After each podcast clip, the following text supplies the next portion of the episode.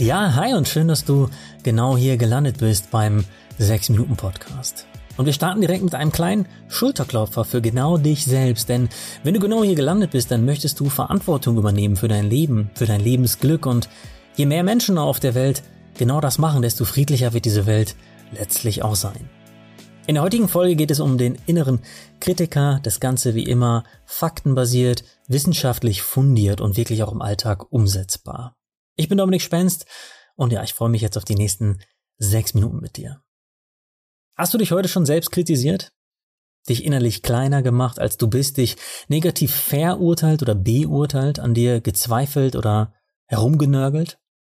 Wenn ja, dann ist das zwar vielleicht nicht schön, aber erst einmal völlig normal. Wir alle haben verschiedene Stimmen im Kopf, die zu allem ihren Senf dazugeben, wir Menschen sind nach aktuellem Wissensstand die einzige Spezies auf diesem Planeten, die ihre eigenen Handlungen reflektieren kann. Und laut Expertenschätzungen verbringen wir rund ein Drittel unseres Tages mit genau diesem inneren Dialog. Die lauteste und mitunter nervigste Stimme gehört dem inneren Kritiker oder der inneren Kritikerin in deinem Kopf. Das ist diese Stimme, die dir einredet, du bist gerade nicht fleißig genug. Du kriegst gerade nichts auf die Reihe, oder du bist einfach nicht gut genug. Sie sagt dir manchmal Sätze wie, das wird doch nie was oder wer will schon mit jemandem wie dir befreundet sein?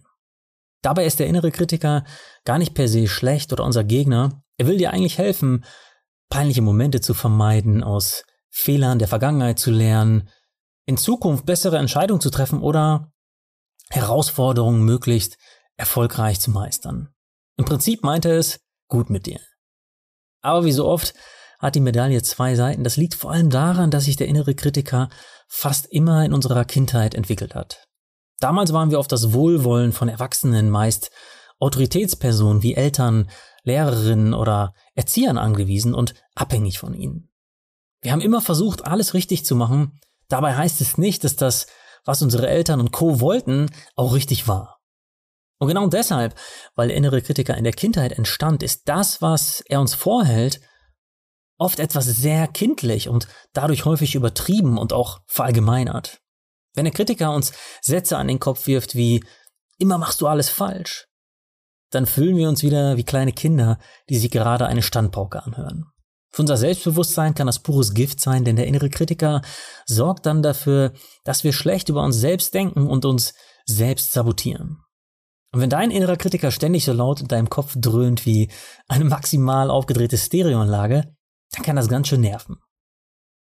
Dann ist die Chance sehr hoch, dass er dir eher im Weg steht, als dass er dir hilft. Ganz und gar ohne inneren Kritiker besteht jedoch die Gefahr, dass das Pendel in die andere Richtung schwingt und du ein selbstverliebtes Arschloch wirst oder auch einfach gar nichts mehr bei dir selbst in Frage stellen kannst. Optimal wäre deshalb, wenn du die Lautstärke deines inneren Kritikers bestimmen könntest. Er darf da sein, aber du bestimmst, wie laut oder wie wichtig er ist. Und damit kommen wir schon zum Herzstück von diesem Podcast, nämlich dem Praxistipp. Wie drehst du deinen inneren Kritiker etwas leiser und wirst dadurch selbstbewusster und gelassener? Kurz gesagt, indem du ihn einfach ein bisschen auf Abstand hältst. Dein Ziel ist also nicht, den inneren Kritiker loszuwerden, aber du bist der Boss in deinem Kopf und du bestimmst, welchen Raum er einnimmt, wie laut er spricht und vor allem auch wie er spricht.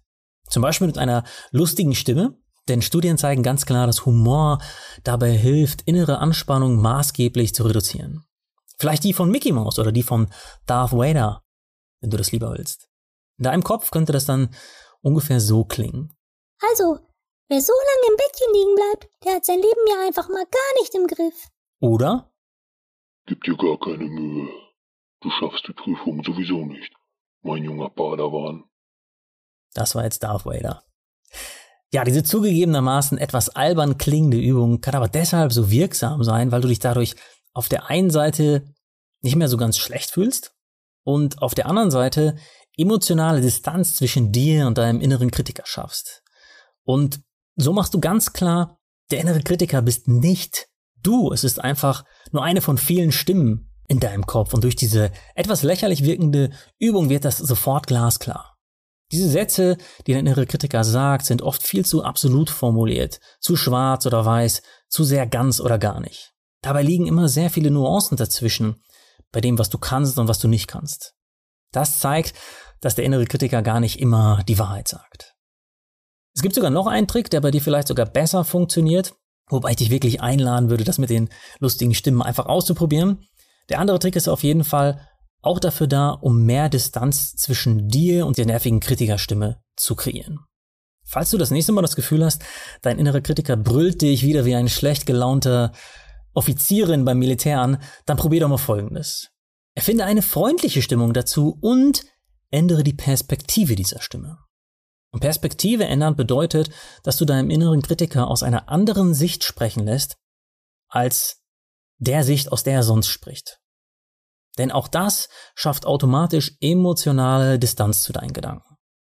Wenn dein innerer Kritiker zum Beispiel sonst in der ersten Person sagt, ich bin ein Versager oder niemand mag mich, dann wechsel die Perspektive von der ersten in die zweite Person und sag dir selbst etwas Ermutigendes, wie ein guter Freund es dir sagen würde. Und am besten sprichst du dich dabei auch noch selbst mit deinem Namen an. Ja, das kann sowas sein wie, ja, du machst das ganz gut, Dominik.